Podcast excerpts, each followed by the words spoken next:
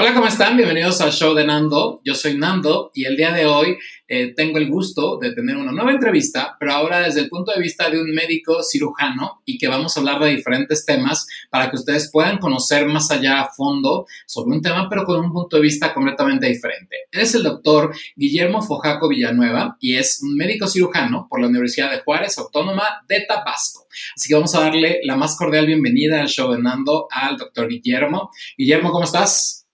Muy bien, Nando, ¿tú? ¿Qué tal? También, muy, muchas gracias y pues muy feliz de que estés aquí después de, pues yo un tiempito de estarte como buscando. Ya sé, sí, no, no, no. semana ya al final sí se hizo. Es que la vida de los eh, médicos es muy complicada, ¿no? No, y luego se, metió junio, la pandemia otra vez y todo, pues, entonces... No salimos de la fue como... Así no. Ya sé. Ya ni... empezar un poquito a que me platiques un poquito más de ti para que todo el mundo te conozca. Pues yo soy Guillermo Fojaco Villanueva, como ya dijiste. Yo soy médico cirujano de licenciatura y también es la especialidad en pediatría. Yo estudié medicina en Villahermosa, Tabasco. Me vine a la Ciudad de México en el 2016 a hacer mi servicio social. Lo hice en el Programa Nacional de Servicio Social e Investigación en el Hospital General de México, específicamente en la clínica de obesidad de niños y adolescentes. Y ahí fue que decidí que quería hacer pediatría y que quería dedicarme a esta parte. ¿Por qué decidí hacer pediatría y por qué decidí cuidar a niños y adolescentes? Eh, me gustaba como mucho toda esta parte de la prevención y me gustaba, o sea, me di cuenta que había, o sea, que la obesidad, por ejemplo, era un problema que no empezaba en la etapa adulta, que empezaba como cuando la gente es joven. Y yo dije, bueno, pues si hay un punto en la vida en el que uno puede prevenir cosas y puede cambiarle como el contexto completo a una persona, es pues durante la infancia y la adolescencia. Y así decidí que quería ser pediatra. Apliqué para el examen nacional de residencias médicas y afortunadamente pasé bastante bien. Y durante tres años hice mi especialidad en pediatría en el Instituto Nacional de Pediatría acá en la Ciudad de México. Terminé apenas ahorita en marzo y pues básicamente esa es como mi, mi carrera hasta este punto. Ahora, el día de hoy vamos a tocar, este, como tú bien lo dijiste, todo este rollo acerca de la infancia, acerca de eh, la adolescencia, todo este eh, proceso de reproducción, pero también quiero que iniciemos con este tema de familias diversas, porque de repente eh, bueno, no es que de la nada hayan existido, sino que simplemente con el paso de la revolución las familias han ido cambiando, ¿no? Y cambiando, digamos, de un modo de vista social pero desde tu punto de vista, ¿cómo ha sido un poco este proceso de evolución de las familias y en qué consiste? Pues bueno, primero empezamos como definiendo este concepto de familia. ¿Qué es una familia? Los médicos usualmente nos basamos en lo que dice la Organización Mundial de la Salud y para ellos una familia es este conjunto de personas que van a vivir bajo el mismo techo, tienen roles fijos, ya sea papá, mamá, hermanos, hermanas, tíos, tías, tienen vínculos consanguíneos, pero no siempre tienen que tener vínculos consanguíneos, y pues al final, el punto de una familia es que tengan eh, estos roles económicos y sociales en común, que tengan igual afecto los unos por los otros y que al final se van a unir y se van a aglutinar y van a vivir bajo el mismo techo. Eh, el concepto de familia, como la familia moderna, surge pues al final con el concepto este moderno también de sociedad. Cuando surge esta división del trabajo, de roles económicos, propiedad privada del Estado, empieza también a surgir este concepto de familia, porque se dan cuenta que la familia es este conjunto de personas que al final va a buscar el bienestar social y el bienestar económico. Pero algo importante de las familias es que no solo buscan esta parte de bienestar social y económico, sino que también son productoras de capital humano y son este, esta organización que va a buscar el desarrollo, pues al final, si tienen hijos de los hijos. Eh, el INEGI en particular, y en México en particular, definen familia, o sea, ven como, revisan como hogares, ¿no? En, las, en los censos poblacionales. Y los hogares los definen también como hogares con familias y hogares sin familias. Y definen familia, pues el lugar donde hay una pareja al final y que, y que tienen como, no tanto una pareja, pero que tienen como vínculos con el jefe de la casa, pues. Tipo, hay una persona que es la cabeza del hogar y si más personas viven con esa persona y tienen un vínculo emocional o un vínculo, pues al final eh, familiar, pues se dice que son familia. México en particular en este momento tiene aproximadamente 35 millones de hogares. Y de esos 35 millones de hogares, el más o menos 11 millones están conformados por mujeres.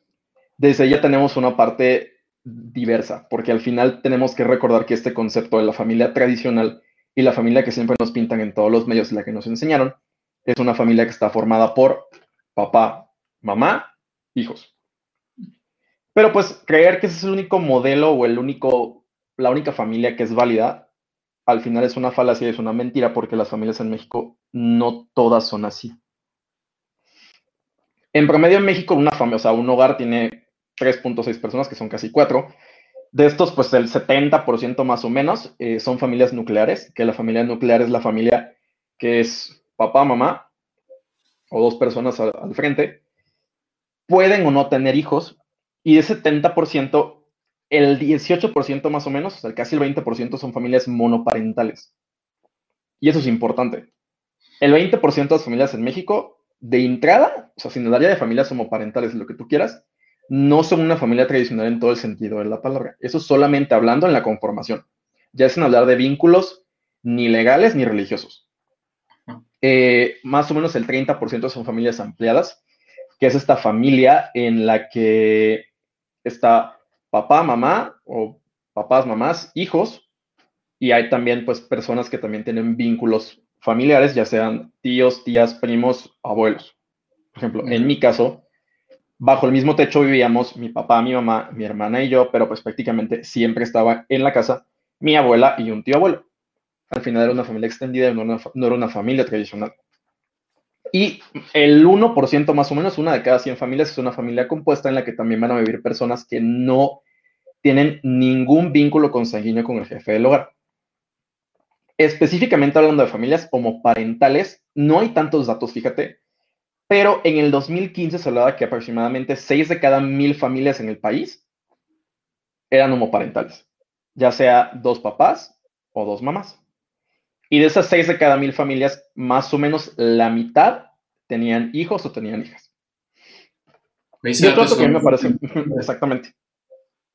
Sí, sí, sigue, por favor, por favor. Y un dato que a mí me parece también como muy importante, sobre todo para revalorar este concepto de que es una familia tradicional, es el punto de la transición y el cambio que ha habido en el país de los años 80 para acá.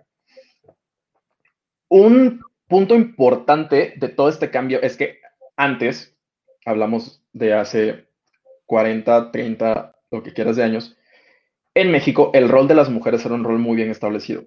Las mujeres se quedaban en la casa, los hombres salían a trabajar, los hombres llevaban sustento a la casa, las mamás estaban encargadas de la educación de los hijos y de las hijas y de todo este contexto de manejar el hogar. Pero en los últimos años y en las últimas décadas esto ya no es así. El papel que la mujer tiene dentro de la sociedad es un papel totalmente distinto y es un papel que pues, yo no puedo comparar lo que decía, por ejemplo, mi abuela. Mi abuela, a pesar de todo, fue una mujer a la que yo admiro mucho porque rompía como muchos roles esperados para una mujer en los años 70. Mi abuela usaba el pelo corto todo el tiempo, era mamá soltera y mi abuela salía a trabajar en las noches. Entonces, pues yo digo, bueno, mi abuela, o sea, yo estoy acostumbrado afortunadamente a este concepto de la mujer como una persona que trabaja y lleva todo al hogar. Pero la verdad es que la mayoría de las familias en México no eran así. Casi siempre la abuela, o sea, las abuelas que conocemos, la mayoría se quedaban en casa, pues llevaban a los hijos a la escuela, hacían de comer, se cuidaban en la casa. Pero llegó un punto más o menos en los años 80, en los 90, que empezamos a tener un poco más de educación. Las mujeres llegaron, o sea, hubo todo este movimiento, o sea, de el empoderamiento de la mujer y en la actualidad muchísimas mujeres trabajan y la mujer pues se metió al mercado laboral.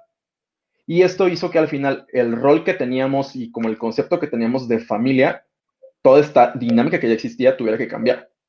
Así es. Y esto nos lleva a un punto que a mí me parece muy importante.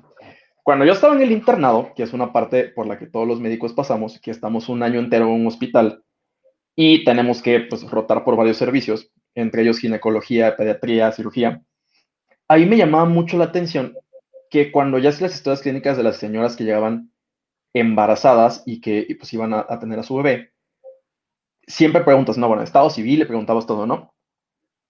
Y me llamaba mucho la atención que la mayoría decían, no, pues vivo en unión libre. Vivo en unión libre, unión libre, unión libre. Y yo decía, bueno, ¿por qué todos viven en unión libre si a mí siempre me han enseñado que en teoría en México el modelo tradicional de familia es una familia católica en la que están casados por la iglesia y tienen todo perfecto? Y pues, justo no. Eh, Resulta que no. Sí, o sea, viendo estadísticas y todo, eh, a finales de, o sea, en los últimos 15 o 20 años, esto ha cambiado muchísimo. En los años 80, pues la mayoría de las mujeres y la mayoría de las, o sea, de las personas que tenían bebés, eh, en el 85, por ejemplo, solamente el 20% de los nacimientos, esto se tiene como con registros de actas de nacimiento y todo, y de certificados, solamente el 20% de los nacimientos eran de mujeres o venían de personas que vivieran en unión libre. En el 2015 ya era el 50%. Sí, pues es que era otra sociedad al final. Sí, totalmente. Entonces ya te quedas pensando, bueno, es que a lo mejor este concepto que tenemos de familia tradicional y el concepto que queremos vender de familia tradicional y el concepto que mucha gente busca defender de familia tradicional no tiene sentido porque en realidad deja fuera a más gente de la que uno pensaría que deja fuera. Y ahí pues ya entramos a este punto de familias diversas. El doctor Fernando Salinas Quiroz, que a quien admiro mucho, él sí se dedica específicamente, es, psicólogo y se, tiene doctorado y es como muy bueno en todo esto. Y él sí específicamente se dedica a todo esto de familias diversas. Y él en muchos sentidos ya no usa el concepto de familias diversas sino usa este concepto de configuraciones familiares disidentes. Jesús. Ahí me, parece, ahí me parece muy inteligente. Disidente al final es algo que se va de la norma y que cambia de la línea que tenemos estipulada. Configuración, pues es la forma en que está formada y pues la familia es esto. Familias que se salen de la norma que tenemos estipulada. ¿Y por qué usa esto y por qué lo defiende? Lo que a mí me parece extremadamente inteligente y si es muy cierto. ¿Qué familia no es diversa? Todos. Todas. Todas. O sea, no hay una familia en este país que no sea diversa. Porque si hablamos de diversidad, tenemos que hablar de diversidad, de identidades, de cuerpos, sexo, género, educación, de lo que tú quieras. Una familia que nació en, o sea, y que se desarrolla en la costa de Guerrero no es solo una familia que vive en Nuevo León, ni una familia que vive en Tabasco, ni una que vive en Tijuana. Entonces, ahí es donde entra este punto de todas las familias son diversas y no habría por qué tener un concepto cerrado de familia porque las familias mexicanas no son así. Y que también quizá en los ochentas, bueno, eh, era todo muy callado o era todo muy a escondidas de tal o cual. Eh, no hablemos nada más de, la situación homoparental, sino el, bueno, el divorcio era como algo tipificado por, bueno, la mujer, ¿cómo? Oye, ¿y cómo la mujer iba a trabajar? ¿no? Yo recuerdo a mi mamá que siempre se, bueno, dejó la, el trabajo por cuidar a los, los hijos, cuando ahora es lo más normal que la mamá trabaje, eh, tenga hijos o decidan no tener hijos, ¿no? Y que, o decidan... Sí, claro. Eh, claro, o sea, eso vamos. Sí. Ahora, dime, No, tú, te iba a decir que igual hay cosas, si vamos como al concepto general de familia, incluso tú vivir bajo el mismo techo con una persona, incluso con tu roomie pueden ser una familia. Claro. Están en el mismo hogar, viven bajo el mismo techo, tienen lazos emocionales al final y tienen un objetivo en común muchas veces. O sea, ¿por qué no ser una familia? Exacto. Ahora, yo lo que iba a preguntarte es, ¿realmente todas las familias tienen los mismos derechos actualmente? Al menos en México, no hablemos de otro mm. lado. Pues yo te diría que no. Desde el simple punto en el que tienes familias homoparentales que no tienen acceso al matrimonio y a los mismos derechos civiles que una familia, pues al final formada por un hombre y una mujer, no tiene los mismos derechos.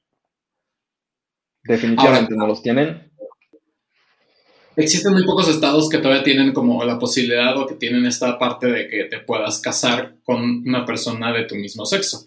Y también el, rollo de la adopción cuando eres soltero o, bueno, mil y un casos, ¿no? O sea, en ese sentido creo que no hemos avanzado mucho y a veces muchas situaciones se deben a que el mismo gobierno o las mismas entidades no quieren abrirse a este tipo de, familias. Eh, pues sí, el término diferente suena muy raro porque suena como a freak, que, en realidad no lo es, sino que es algo muy normal, simplemente es algo más diverso, ¿no? Ahora, cuando hablamos de chavos o cuando hablamos de adolescentes, eh, normalmente eh, ahora está como muy de moda de, bueno, yo recuerdo mucho en su momento a Macaulay Culkin cuando decide eh, separarse de los papás, obviamente estamos hablando de Estados Unidos, una diferente cultura, que van más avanzados, pero ¿qué implicaciones tendría el que se le reconozca a los niños y a las niñas adolescentes como sujetos con derechos? Pues el punto es que los niños, las niñas y adolescentes son sujetos de derechos siempre. Cuando uno viene al mundo y el momento que naces, eres una persona. Y todos como personas tenemos acceso a derechos humanos y derechos fundamentales. En México incluso tenemos esta Ley General de Derechos de Niñas, Niños y Adolescentes, que incluye 20 derechos, entre los que se incluyen derechos tan simples como el derecho a la identidad, como el derecho a la protección de niños que estén en situación de migración, eh, derecho a la educación, etc. Pero que no vamos a dejar mentir que todavía tiene poco tiempo que lo acaban como de, pues no, no poner de moda, pero sí poner en la bandeja de los asuntos. Sí, en la mesa. Totalmente. Sí, yo recuerdo que la verdad es que, ajá. Sí, dime, dime. Te digo, o sea, vivimos en esta sociedad que desde siempre está ha estado centrada en el adulto. Sí. Todas las decisiones que se toman son centradas en los adultos, pensadas por los adultos. Y siempre. Y cuando se toman decisiones acerca de niñas, niños y adolescentes, algo importante es que la gente tiene esta idea de defender como lo que los niños quieren o lo que yo pienso que quieren. Pero no debe de ser así. Uno debe de pensar siempre no en lo que yo quiero, ni lo que él o ella quiere, sino en qué necesitan. Y eso es importantísimo. Y pues el hecho de saber que niñas, niños y adolescentes son sujetos de derecho, pues implica un aspecto importantísimo de cosas y va justo en este punto de saber que son sujetos de derechos, saber que son personas, reconocer que son sujetos de derechos y que son personas, promover toda esta parte, porque a mí de qué me sirve que haya derechos si yo no los conozco y la gente no los conoce. Exacto. Y si yo los conozco, vigilar que se estén cumpliendo y vigilar que la gente que está a mi alrededor también esté ahí. Yo pienso y siempre he pensado que si los niños y las niñas y adolescentes tuvieran la voz que tenemos muchos adultos, el movimiento por los derechos de, de, este, de esta población debería ser un movimiento igual de fuerte que el movimiento feminista, que el movimiento de hechos LGBT y del movimiento que tú quieras. Totalmente. Pero, por ejemplo, en ese sentido, ¿cómo podemos combatir o cómo podemos hacer que los, las niñas y los niños, eh, las niñas, eh, no, les niñas más bien, porque si no estoy haciendo como algo que no es correcto, yo sigo sin poder todavía a mí igual me cuesta trabajo todavía muchas veces, pero de eso va de seguir aprendiendo. Sí, y que al final yo creo que lo más importante es, ahora eh, estaba buscando trabajo, me decían, ¿con qué pronombre le gusta que se refiera? Él, ella o ella. dije, ah, caray, ¿no? Qué moderno es esto. Eh, pero a lo que voy es cómo combatimos la ignorancia y hacemos que se reconozcan eh, estas infancias diversas, ¿no? Desde temprana edad. Porque en Estados Unidos, te voy a poner un caso muy, muy tonto y a lo mejor suena muy estúpido, pero eh, el hijo de Angelina Jolie decidió empezar su, eh, pues todo el proceso para ser, no me acuerdo si es niño o niña trans, pero bueno, al final decidió empezar su proceso cómo aquí podemos combatir esa ignorancia porque estamos todavía en una situación de, de, ignorancia total, donde, bueno, o sea, terrible, pero ¿cómo podemos hacer para que se combata ese tipo de cosas y también le demos a la infancia eh, diversa, porque existe, aunque no lo querramos ver, esa calidad de vida y esos derechos que los tienen de, ya por el hecho de haber nacido como mexicano. Pues yo creo que justo esto que estamos haciendo en este preciso momento es una de las formas principales. Lo que no se ve no existe. Definitivamente. El problema es que hay cosas que existen, pero no se ven. Y justo a los niños, niñas y adolescentes en general, muchas veces les pasa esto. Eh, es importante siempre que se pueda hablar del tema.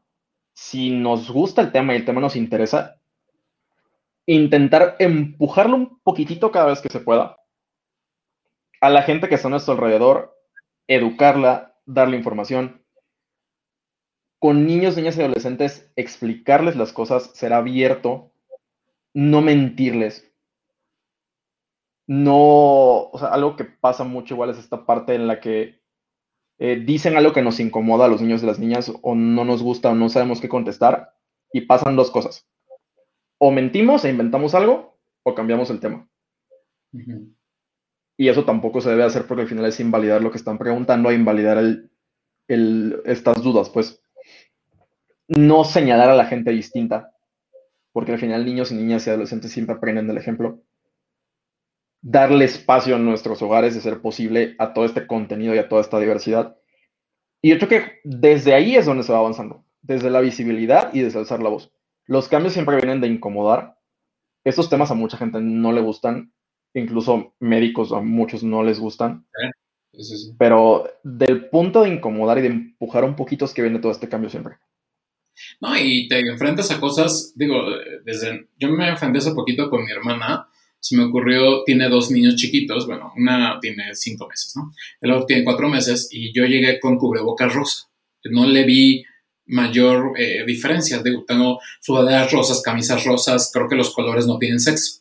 Pues entonces me dijo, quítatelo. Le dije, ahí tengo uno negro. Le dije, ¿por no? ¿Por qué? ¿Por? Así como, ¿por? Es que Leonardo sabe que el, azul es para los niños y el rosa para las niñas. Dije, pues bueno, pues qué mal, mal educado está este niño, ¿no? Porque primero tiene un tío gay, ¿no? Segundo, tiene un tío que no, no clasifica en colores su vida, ¿no? O sea, que más bien se puede poner el color que sea, el día que sea, se puede pintar las uñas. A mí me tocó un día que se me ocurrió pintarme las uñas y entonces el niño era feliz viendo mi carita feliz de la uña, ¿no? Cuando se enteró la mamá, bueno, así de...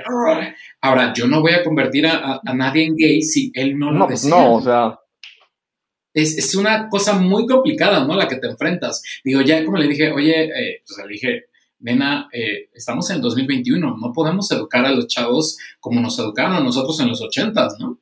Ahora, no puede ser que yo, siendo mayor, eh, bueno, somos dos años mayores, pero eh, siendo mayor, tenga una, una vista un poco más panorámica que tú, que a lo mejor has viajado por el mundo y, no sé, tienes dos hijos, deberías de tener a, la vista de que un niño puede resultar trans. No, no, no. O sea, dije, es que el miedo a lo diferente o el miedo a lo que no conoces muchas veces nos puede provocar este tipo de, de ansiedad, de, no sé, de conocimientos diferentes y creer que está mal o que está bien, cuando en realidad nada es bueno ni es malo. O sea, pero desgraciadamente nos educaron bajo una moral que nos decían como de, es que es pecado y que al final también hay que respetar la religión, ¿no? Pero que fue lo que atormentó mucho a nuestro país y sigue atormentándolo en el aspecto de que nos decía por dónde caminar o por dónde seguir ciertas cosas, ¿no? Y de ahí es donde surge, y la pregunta que te quiero hacer es, ¿tú crees que también toda esta falla, eh, yo recuerdo que cuando iba a la secundaria tipo, llevaban a las, eh, a las niñas y cuando llegaba Cotex o llegaba TAM, que la que quieras de todas femeninas, las separaban a un grupo y, y llegaban con sus bolsitas así como ocultando sus toallitas femeninas, como con un miedo porque les acaban de explicar lo que era mil y un cosas. Y de repente resulta que a la fecha seguimos sin educación sexual. No hay un libro eh, de texto gratuito que les explique realmente lo que es la educación sexual. Biología quizá a lo mejor te explica un poco, pero el punto es que hace falta mucha educación sexual en nuestro país, ¿no? Muchísima. Eh, y ahí vamos a lo mismo. O sea, los niños y las niñas y adolescentes en esta ley general de derecho, o sea, en esta ley general tienen derecho a la educación y derecho a la salud. Si juntamos estos dos, hay un derecho inherente y un derecho exclusivo a la educación sexual, que no tendríamos por qué estar negando, no tendríamos por qué estar dejando atrás. Lo que uno piense, lo que yo quiera al final no es válido porque algo que yo siempre digo y que siempre defiendo es que hay una clara diferencia en las opiniones. Y hay que saber cuando algo es una opinión y cuando algo es un error. Así de sencillo. Si una opinión debate un hecho, no es una opinión, es un error. Y es totalmente un hecho que en este país hemos dejado atrás la educación sexual, que nos da miedo hablar de sexualidad y educación sexual con niños, niñas y adolescentes, Y también es un hecho que la educación sexual es de las pocas maneras y de las pocas formas que tenemos de prevenir muchas cosas. Y por ejemplo, ahí te diría, ¿qué problemas nos ha traído? Específicamente, o sea, mira, México tiene un problema bastante importante de embarazo adolescente. Eh, podemos empezar ahí. Hablando de los países miembros de la OCDE, México es el primer lugar durante muchos años. Eh, en el 2017, casi el 20% de los nacimientos en el país fueron de mujeres y de mamás con menos de 19 años. Eso es importante. Sí, caray. Hay 77 nacimientos, 77 embarazos por cada mil adolescentes entre 15 y 19 años. Que seguro es un número alto. ¿La vez?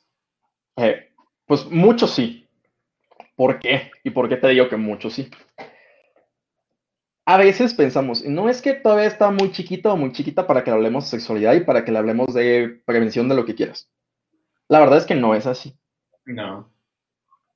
Por supuesto, un niño de 3 años, un niño de 5 años, un niño de 6 años no tiene que saber todo de la vida y no tienes que explicarle las cosas tan explícitamente. Siempre hay que averiguar qué saben. Si tienen dudas, responderlas siempre con la verdad y con información correcta, sin miedo y con los nombres correctos de las cosas. Y pues al final, pues poner esta información al nivel que tenga cada persona en ese punto. Pero en México, el inicio de vida sexual activa no es tan alto como uno piensa. Bueno. Eh, o sea, casi la cuarta parte de los adolescentes del país, hablando de 12 a 19 años, 23%, 25% más o menos, ya tuvieron su primera, su primera experiencia sexual. Uno de cada cuatro. De esos, el 15% de los hombres y el más o menos como igual el 30% de las mujeres no utilizaron ningún método anticonceptivo o método en general de prevención de infecciones. Y eso sí es alarmante. Sí, porque no conocía. otra cosa que también va ahí, ajá. Ajá. Y no lo usaron no porque no los conocieran, porque preguntan y, pues, casi el 97% saben que existen. No los usaron porque no tenían acceso a ellos o porque no sabían usarlos. Todavía tenemos este tabú alrededor de la sexualidad y tenemos este, esta idea errónea en la que pensamos que los adolescentes no tienen relaciones sexuales. Cuando sí las tienen. Claro. o sea, un ejemplo perfecto que te digo y algo que te cuento yo como de mi vida profesional. Alguna vez eh, me pasó que, o sea, conocí un caso en el que una adolescente de 17 años estaba tomando medicamentos, son medicamentos que son teratogénicos, algo teratogénico es algo que si te embarazas pues le hace daño al bebé y le hace daño al producto y puede tener malformaciones o puede incluso que tengas abortos. Había tenido un embarazo previamente, ese embarazo se le complicó, al final el bebé, no, o sea, el bebé al final fue un aborto, y llegó al hospital, al servicio de ginecología, pidiendo que le pusieran un método anticonceptivo. Bueno, mil trabas por parte de mil cosas para poder conseguirle a una adolescente en un hospital pediátrico un método anticonceptivo. O sea, desde ahí, pues. Desde ahí estamos mal. Ahora, el no decirles, y también muchos, eh, bueno, la alza en contagios de VIH ha ido en aumento, porque muchas veces la, primera vez es fundamento para... Eh, a veces yo, recuerdo, no me acuerdo, creo que fue en los 2000 que salió la película Kids, no sé si tú la recuerdas. Que no lo vi nunca, pero sí que existe. Ajá. Y bueno, hace muchos años ya, pero eh, planteaban un poco este rollo del VIH de, pues, por transmisión a temprana edad, ¿no? Y que de repente es una realidad hoy en México, ¿no? De que aparte de que no tenemos una muy buena educación sexual, eh, los contagios van al alza en lugar de ir a la baja. Sí, eh, justamente esa transmisión es importante igual. en México no estoy tan seguro cómo está ahorita la estadística en edades, pero por ejemplo en Estados Unidos un grupo muy importante que ha tenido, o que los contagios siguen pues, aumentando y siguen estando como, a pesar de que en algunos grupos ha bajado, porque ya tenemos todo esto de, al menos en los hombres homosexuales ya está como en Estados Unidos mucho más estandarizado y mucho más abierto el uso de la PrEP.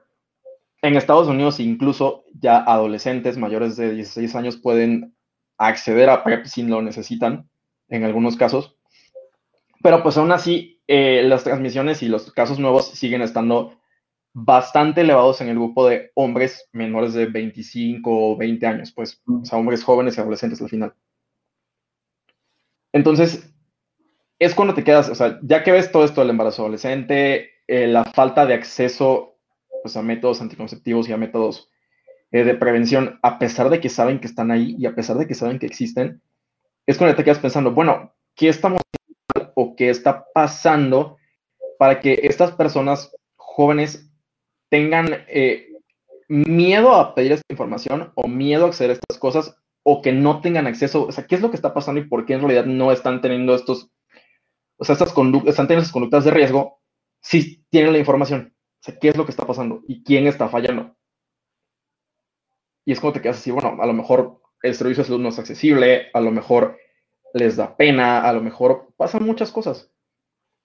Y justo es algo que tanto como médicos como sociedad tenemos que empezar a, pues a prevenir, tenemos que empezar a ver qué está pasando y tenemos que ver qué hacemos, porque la gente no va a dejar de tener sexo. Y los adolescentes tampoco, aunque no nos guste. Y aunque nos incomode lo que quieras, va a seguir pasando. O sea, ha pasado siempre y no va a dejar de pasar. Y en lugar de bajar va a ir al alza, obviamente. ¿Por qué? Pues porque así tendemos, ¿no? O sea, es lógico. Ahora, este tipo de situaciones, cuando en muchos casos, cuando tienes el sistema de salud, eh, hasta los, eh, bueno, un condón es gratuito, ¿no? O sea, si tú vas y lo pides a tu clínica, te lo regalan y te pueden regalar hasta no uno, sino varios, ¿no? Sí. Y realmente, la gente tiene acceso a la salud, o sea, como, como derecho, o no es tan, tan sencillo y tan fácil como se dice. Fíjate que el servicio sí está ahí, y la verdad es que en los centros de salud, si vas usualmente, te tendrían que otorgar la información y tendrían que otorgarte las cosas. Yo creo que lo que pasa muchas veces es que pasa esto de me da pena. Porque a veces si nos llega a pasar o tendemos como a ser muy... ¿Cuál es la palabra que quiero usar? Como, o sea, si ves como que llega un adolescente de 16 años a pedirte preservativos, seguramente va a ser así de, y te quedas, o sea, muchas veces tenemos como a ser inquisitivos, a juzgar, o tienen este miedo de qué va a pasar, qué me van a decir si me ve alguien, si, si le dicen a mis papás que me vieron, le dicen a tal cosa, y por eso a veces no pasa. Sí, y eso solo si hablamos, te digo, solo si hablamos de esta parte de embarazos y ITS. Que también las ITS van, eh, eh, bueno, puedes pescar una ITS desde tu primera relación sexual, una vez que ya eres sexualmente reproductivo, estás expuesto a cualquier cosa, ¿no? Y que los chavos muchas veces no saben y bueno, ahora, gracias al cielo, existe algo llamado Internet, pero también hay mucha información que no es la, correcta. Entonces ahí te atiendes a que muchas veces el chavo eh, se atiende gracias a Yahoo Respuestas y le hace la vida fácil, ¿no? Pero no es la información que debería de tener. Sí, y eso o sea, si nos vamos, por ejemplo, ya a población LGBT, si de por sí estamos como mal y quedándonos muy cortos con educación sexual, para todas las personas heterosexuales, si hablamos de población LGBT, la educación sexual es todavía pues, inexistente. O sea, a mí nadie me habló ni me explicó acerca de relaciones sexuales con otros hombres. Y ahí totalmente son cosas que tienes que aprender en Internet y la información debería estar ahí, debemos de darla para todos y todas y no debería quedarse nadie atrás. Lo mismo con la menstruación que platicabas hace rato.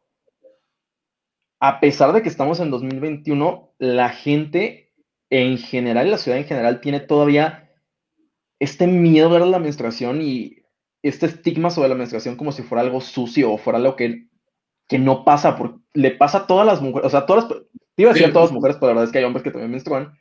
Y todas las personas que menstruan, si nos vamos como personas que menstruan, es una parte importantísima de la población mundial. ¿Por qué tendría que ser algo escondido, algo sucio o un tabú, algo que le pasa a tanta gente y que le pasa a, toda, a tanta gente una vez al mes durante varios días? Totalmente, o sea, por ejemplo, o sea, a mí antes de la escuela de medicina y antes de mi último año de prepa, a mí nadie jamás me habló de menstruación. O sea, yo sabía que mi hermana y mi mamá menstruaban y que usaban toallas, pero nadie me habló de menstruación. Yo ni sabía para qué era la menstruación y tenía como este concepto de, eh, pues pasa y ya, pero no. O sea, yo creo que. Sí, sí, sí, sí. Y yo creo que hablar de menstruación y hablar de todo, o sea, de todas estas diferencias igual es algo importante porque al final hace que las personas que nos están menstruando, que en su mayoría son hombres, sean incluso más empáticas con la gente que está a su alrededor, hace que al final vean a esas personas que están con ellos, pues como personas. Y yo creo que también es una parte importante de ir poco a poco disminuyendo toda esta misoginia que tenemos en el país y todo este machismo que tenemos en el país. Claro, hablando un poco como de misoginia, también algo que no se reconoce y que es algo ya pues real, que existe y que ha existido desde hace mucho tiempo y que quisiera que me platicaras, ¿qué es una infancia trans? O sea, ¿cómo, eh, cómo podemos hablar de ello, eh, de, la infancia, de, bueno, de, de la infancia trans? Bueno, infancia y niños siempre vamos a hablar usando este concepto de que es una persona menor de 18 años. Y el término infancia trans es como el que está más reconocido porque la lucha va como hacia allá y al final es como los que están adelante y toda esta población que está adelante. Pero eh, a mí me gusta mucho hablar como de infancias trans y no binarias, porque no todas las identidades de género siempre van a ser acordes a tu identidad de género asignada al nacer. Exacto. Y pues hay que usar como este concepto y englobar todo este espectro de la diversidad de género y hablar de todo esto junto, no solo de infancias trans. Porque tener diversidad de género no es solamente identificarme como trans, sino puede ser también que me identifique como persona no binaria o simplemente mi identidad de género no va acorde con la que me asignaron al nacer. Una infancia trans o no binaria, una infancia con género diverso es simplemente eso. Una persona menor de 18 años cuya identidad de género no está acorde con el género asignado al nacer. Eh, es importante hablar de esto, ¿por qué? Porque están ahí. Siempre han estado ahí y no van a dejar de estar ahí. Eh, antes, pues no se hablaba mucho de estas cosas porque mientras más hablamos de las cosas y más exposición tenemos y más información se sabe, es más probable que yo me reconozca como algo más y que yo me reconozca y encuentre como algo en qué reflejarme o algo con que identificarme.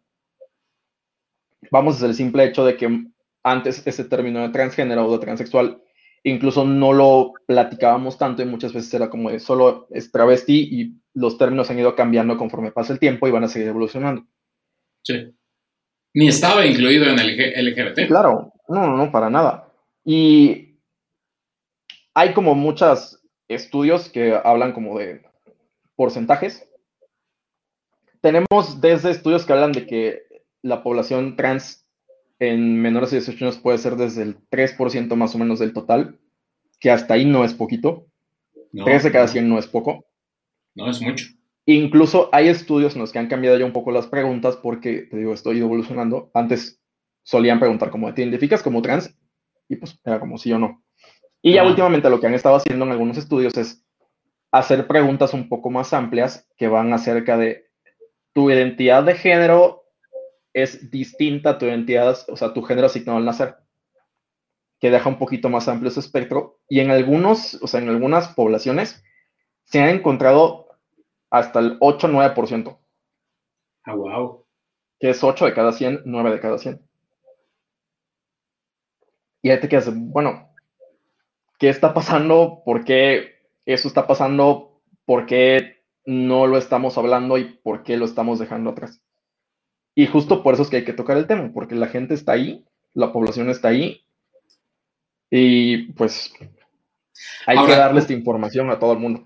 Pero ¿cómo inicias un diálogo entre familias y niños al momento de que ellos eh, decidan estar en este espectro que, que, pues ya vimos que es bastante amplio y que todavía los números pueden resultar un poco falsos de lo que en realidad puede ser, porque yo cada vez lo veo, lo veo más, y lo cual me, fascina y me encanta, pero no le estamos dando, no les llega la información adecuada, ¿no? O sea, el de que Bob Esponja de repente haya salido y haya dicho que, que es asexual. No pues binario, es, sexual, ¿no? Ajá, es binario, es una cosa como de, ah, what the fuck, ¿no? O sea, ¿por qué te sumas a una lucha que no te toca, ¿no? Pero, eh, pero también abre la posibilidad de que los niños con estos paradigmas eh, reconozcan o entiendan su, ser, porque yo, a mí me costó mucho trabajo aceptarme como, como gay y que, eh, bueno, no había de otra, ¿no? Eras gay o eras lesbiana o, bueno, en mi tiempo nada más, ¿no?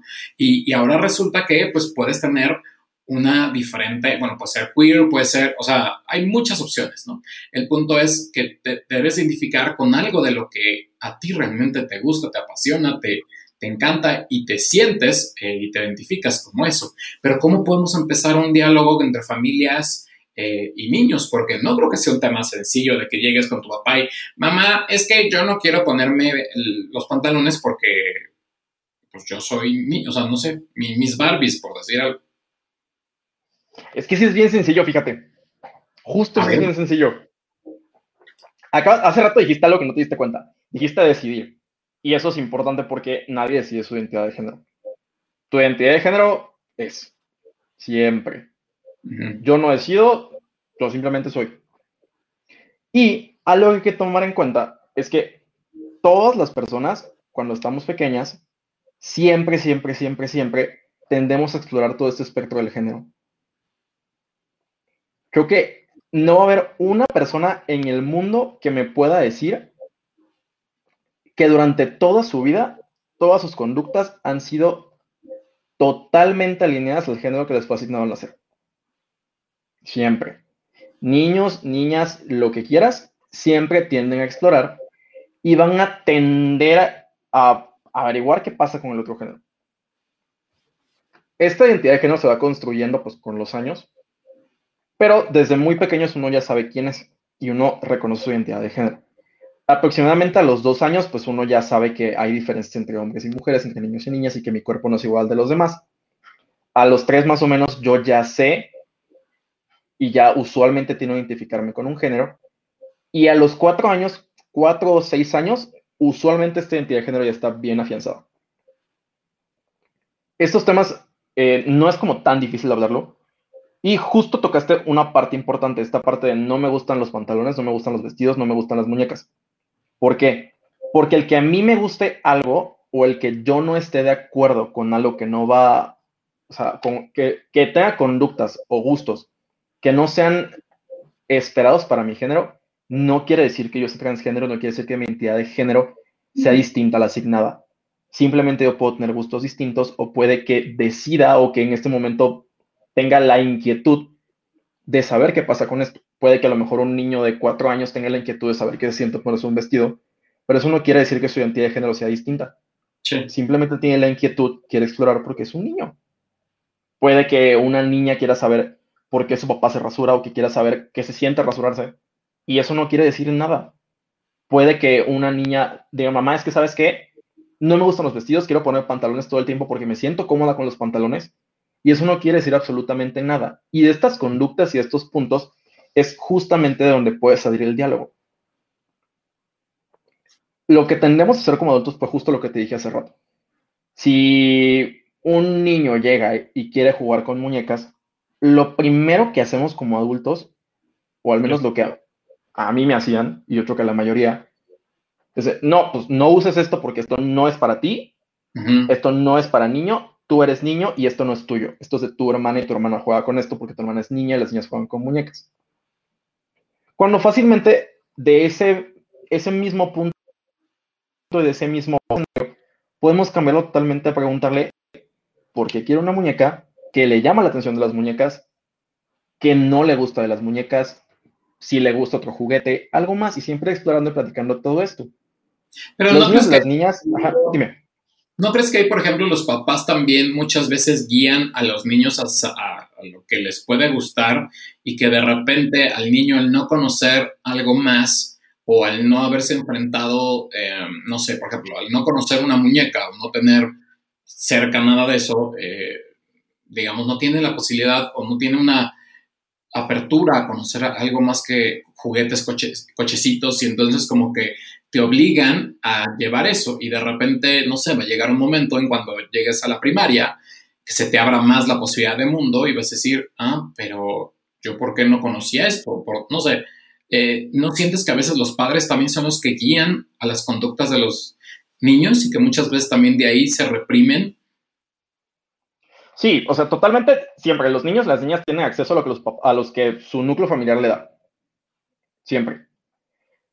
Los juguetes en particular son un tema importante y hay como un movimiento a nivel mundial importante acerca de los juguetes de género neutro y los juguetes que son para todos. Los juguetes no tienen género, la ropa no tiene género y los colores no tienen género. Tenemos género las personas y yo tengo mi identidad de género y mi género pues también se puede dividir en mi expresión de género, que es como yo decido que la gente me vea y todo lo demás. Está muy bien comprobado, y eso sí ya está igual publicadísimo, que el que niñas y niños utilicen jurados para su género asignado los hace al final del día y al final, conforme van creciendo, personas más empáticas y personas que tienen más esta apertura a ser más creativas también. Las niñas en particular tienen una mayor posibilidad de jugar con juguetes que no son como esperados para su género que los niños, por muchas razones. Pero, como, o sea, ahora sí que si me está viendo algún papá o mamá, mi consejo como pediatra sí es que a los niños y las niñas les debes de ofrecer una diversidad de opciones, que siempre tengan acceso pues, a varias cosas. Y lo que es importante es que tampoco hay que obligar a los niños y las niñas a jugar con cosas que no quieren jugar. O sea, no por querer que mi hijo, que se le asigne niño y se identifica como niño, no por querer que, o sea, ver toda esta parte de la diversidad y lo que quieras, no por querer eso voy a obligarlo a que juegue con una muñeca o a que juegue lo que quiera si no quiere jugar con eso. Pero sí es importante ofrecerle siempre las herramientas, ofrecerle siempre, pues, estas posibilidades. Sí, porque si no, el niño se queda sin la posibilidad también de explorar las diversas opciones, ¿no? Yo recuerdo que no sé, a mí no me dejaban jugar con muñecas. Mi hermana tenía sus Barbies y mi propia hermana decía, no, las Barbies son para, para mí nada más, por decir algo, ella sin saber a lo que se enfrentaban ni nada, somos niños. Y mi mamá decía, no, no, no, no, no, las Barbies no son para los niños.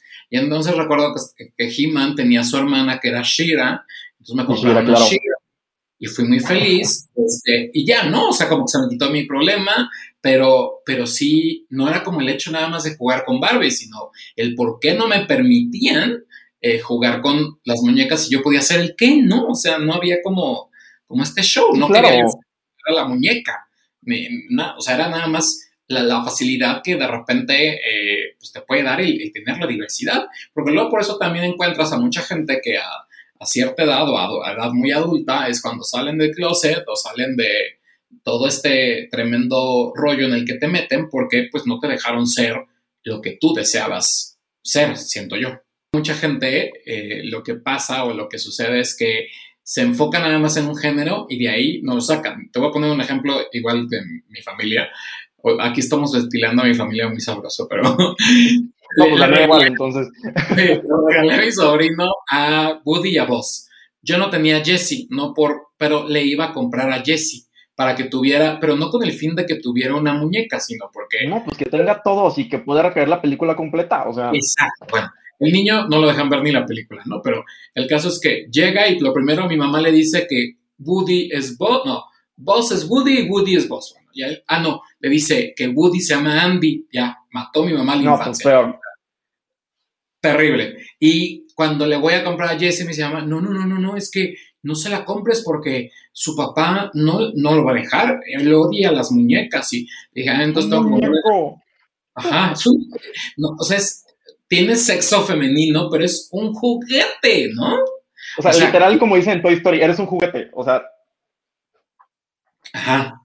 No, no, es, es, una complicación a veces como entrar en esta dinámica de, de, las familias que se sienten muy modernas, pero que a veces caen en lo, lo, mismo de los ochentas que estábamos, o sea, que vivimos y que sufrimos una etapa de que solamente había, no sé, en los domingos, siempre en domingo y ya te fregabas porque no había más que ver, ¿no? Cuando se abre la televisión abierta, pues claro, se te crean otros mundos. Ahora ya imagino los chavos con Netflix, con todas las plataformas digitales, todo el mundo que se les abre y las posibilidades de poder enterarse. Ahora, ¿cómo podemos nosotros abonar a esta visibilidad? Para que se abra más el diálogo y también que se conozca más eh, pues una infancia diversa. Pues de entrada, siempre que haya espacios, hay que usarlos. Si uno tiene voz, hay que usarla. Justo eso estaba hablando yo, como esta parte del mes del orgullo, que se acaba el mes del orgullo al final y luego mucha gente deja todo detrás. Pero la verdad es que o sea, para mí el verdadero orgullo recae en el que tú puedas pararte y decir las cosas y que puedas usar tu voz para ser un factor de cambio para toda esta gente y para toda esta gente que viene atrás de uno. O sea, a mí como me hubiera encantado cuando era niño tener imágenes con las que uno pudiera identificar en la televisión, en las películas o en lo que tú quieras. Desde ahí tenemos un punto importante.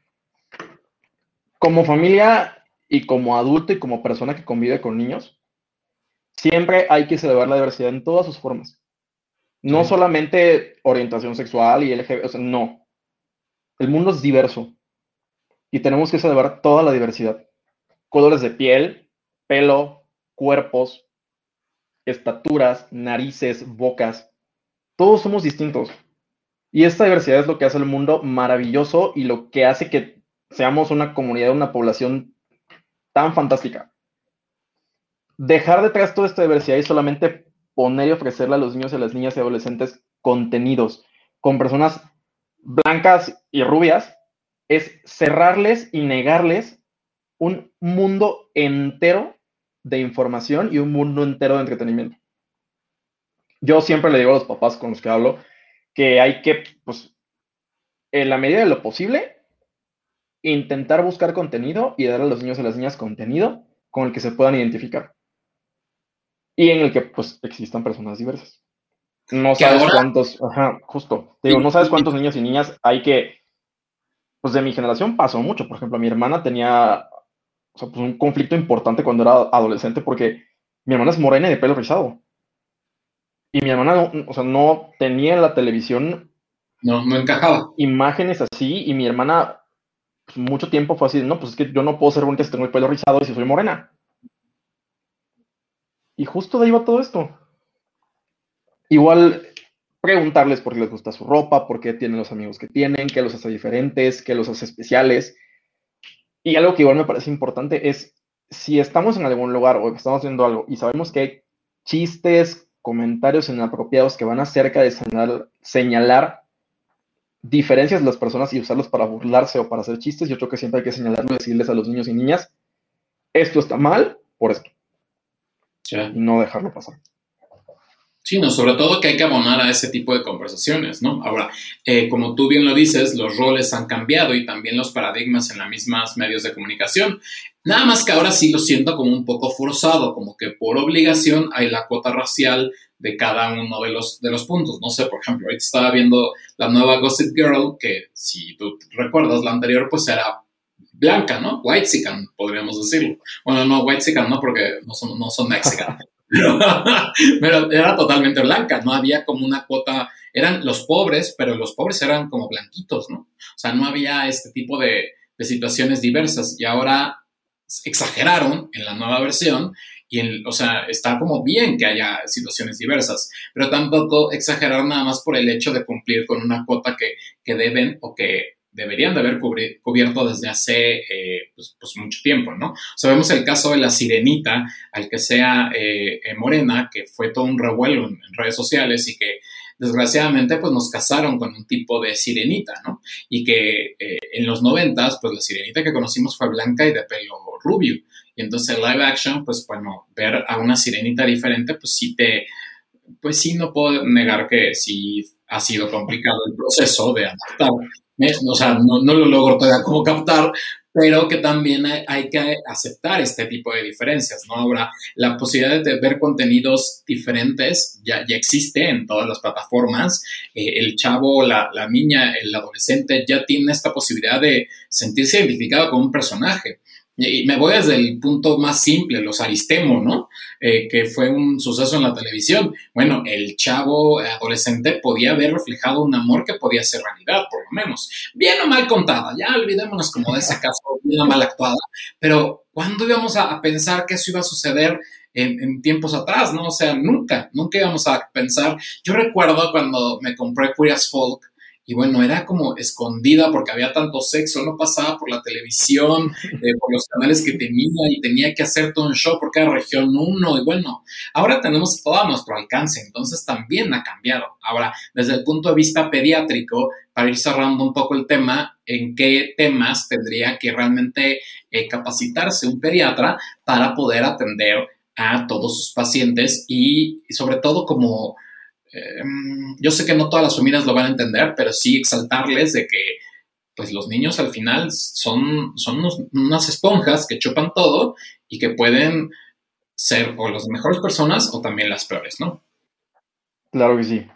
Pues ya terminando, cerrando como lo anterior, como mi último comentario de eso, la representación sí es importantísima, ¿eh? Muy importante. Eh, hay una frase que a mí me encanta, y que la leí alguna vez en una reseña de la película La Mujer Maravilla. Una mamá que llevó a sus hijas al cine a ver a La Mujer Maravilla. Nadie puede llegar a ser lo que no sabe que puede llegar a ser. Y hay que también tomar el contexto de que a lo mejor sí tenemos como mucha representación ya en muchas plataformas, pero hay que tomar el contexto que vivimos en un país en el que no todo el mundo tiene acceso a estas plataformas y que muchos niños, niñas y adolescentes el único acceso que tienen a medios es o en su celular, eso los que tienen celular, porque la verdad es que a pesar de que uno piensa que todo el mundo tiene, no todo el mundo tiene. O en radio o en televisión abierta. Y si en televisión abierta no vemos nada, para una gran parte de la población mexicana no hay representación. Entonces eso es algo que hay que seguir empujando y que hay que seguir buscando que sea. Y ya tocando y ya viendo tu pregunta de por qué pienso que los pediatras tienen que capacitarse y en general los médicos acerca de estos temas. Bueno, las familias diversas, las diversas y adolescencias diversas ya están aquí, siempre han estado aquí y como te, ya te dije varias veces, no van a dejar de estar. Y se merecen un trato digno y un trato adecuado. Y uno como médico tiene que estar listo para lo que se le ponga enfrente y debe tratar a todo el mundo de la mejor manera posible.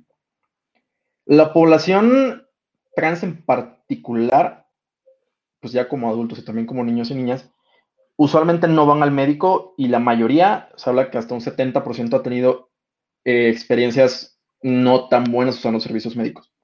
Eso hablando de Estados Unidos. En México la estadística en realidad no existe y seguro es similar o incluso más alta. La generación que tenemos de niños, niñas y adolescentes en este momento es una generación muy diversa y probablemente sea la generación más diversa que ha existido hasta el momento, porque pues ya se conocen más, tenemos más información y saben quiénes son y saben que tienen una voz y que la pueden usar. Es importante saber también que los médicos y las médicos seguimos siendo muchas veces y en muchos círculos una voz de autoridad en la que la gente puede confiar y en la que la gente va a confiar. Entonces, si yo divulgo esta información, yo sé esta información, va a ser muy posible que la gente me tome en serio y que la gente me escuche. Bastante más que si lo escuchan en la televisión, o si lo ven en Facebook, o lo ven compartido en una red social o en un estado de WhatsApp.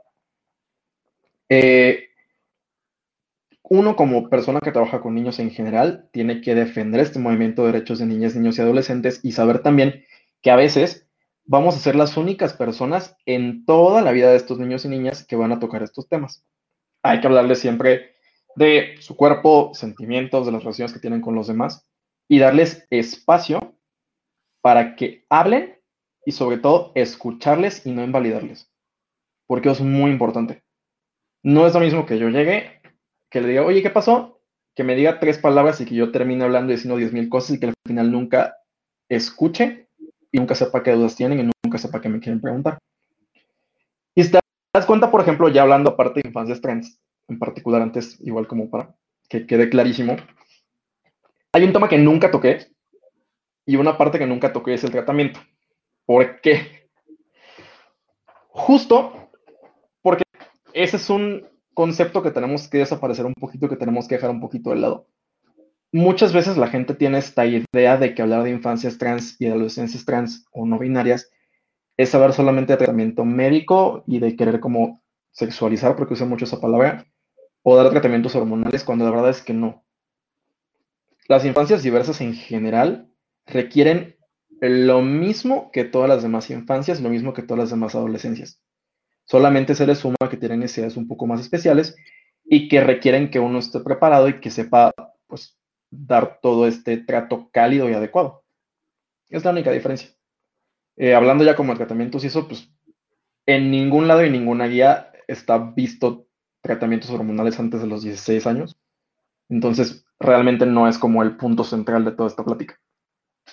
Y sí, pues uno tiene que estar listo para todo. Y es cierto, digo, eso sale un poco como de todo lo que hemos platicado, pero es cierto que en el seguro social eh, es válido, o sea, se hace de forma, pues, ¿cómo puedo decir? O sea, que ya es válido hacer la transición de género. Adultos, sí. Niños, niños y adolescentes, la verdad es que no estoy seguro. No sé cómo lo están trabajando ahorita. La verdad es que en este punto, o sea, en Estados Unidos, por ejemplo, tienen más o menos 50 clínicas de género. En México no tenemos ni una. No. Entonces sí estamos como muy en pañales. Sí, y bueno, al final yo creo que lo que tenemos que, ver más allá de eso es toda la visibilidad que debemos de darle no solamente a la infancia trans, sino a cualquier tipo de diversidad, eh, a cualquier tipo de rol, eh, cualquier tipo de identidad. Creo que aquí el tema es abrir un diálogo, eh, que la gente sepa y que conozca.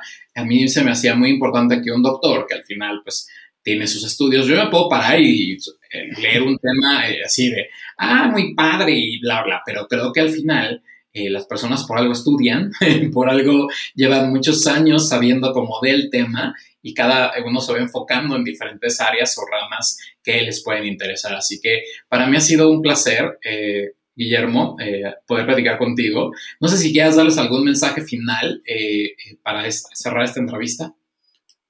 Pues eso, si conviven con niñas, niños y adolescentes, acuérdense que siempre somos un ejemplo a seguir y siempre somos un modelo a seguir. No hay que perder oportunidad para hablar de todo lo que se pueda, para escucharles y sobre todo seguir impulsando esta parte de derechos de niñas, niños y adolescentes. Siempre. Recordar que son personas, que son sujetos de derecho y que por ningún motivo debemos de ignorarles ni de hacerles así para un lado. Yo creo que es lo más importante de todo esto. Y si te quieren seguir en redes sociales, ¿en dónde pueden eh, verte o seguirte, escucharte? Twitter, que es donde ando un poquito más activo, jefojaco-bajo. Ok, les vamos a en el link de la descripción para que puedan acceder y seguirte. Eh, luego toca temas bastante interesantes, así que es importante luego saber un poco más sobre un doctor, que bueno, no quiere decir que nada más por tener su Twitter, el señor doctor tenga que dar solamente consejos de pediatría ni nada, porque al final tienes un abanico de muchos estudios y, bueno, eso te hace ser la gran persona que eres. Pues yo, eh, darte las gracias por esta entrevista. Eh, al jefe de, redacción del de, show de Nando, que es Marco Orozco, que fue quien me, dijo que, Guillermo era el más indicado para poder hablar de estos temas y que pues hayas aceptado estar el día de hoy aquí con nosotros y poder hablar de tantos temas que, bueno, podríamos hablar horas, ¿estás de acuerdo? Porque son muy amplios, pero al final que se queden con un pedacito y que cada uno empiece a hacer esa visibilidad y que empiece también a abrir eh, pues un poco el tema, ¿no? O sea, abrir esta discusión y que le llegue a más y más y más personas. Creo que es un poco la intención que tenemos aquí, al menos dentro del show de Nando, y te agradezco mucho. No, yo a ti y gracias a ustedes también por la confianza y por la invitación. Un gustazo estar con ustedes. Pues sí, pues así que a todos los demás, a todos aquellos que nos ven, recuerden que eh, este, bueno, me pueden seguir en todas las redes sociales, en todas estoy como arroba show de Nando, eh, y es muy importante que me sigan, que se suscriban, que activen la campanita y bueno, todas las cosas que ya saben que ni tendría que recordarlos, es algo como muy sencillo, y recordemos que también este video estará alojado como podcast en todas las plataformas digitales para que puedan escucharlo y también puedan acceder al contenido de la forma en la que ustedes desean y quieren. Y pues nada más que eh, decirle al doctor Guillermo Fojaco Villanueva que pues muchas gracias y que espero que nos veamos muy pronto para poder platicar en otros temas y a lo mejor ya en persona y platicar otras cosas. Mientras la pandemia nos lo permite. Perfecto. bueno, no, vemos el fin, ¿no? pero bueno, esperemos que algún día se pueda. Un gustazo, Guillermo. Igualmente, Nando, muchas gracias. Cuídate. Y a todos ustedes, nos vemos en la próxima. Bye bye.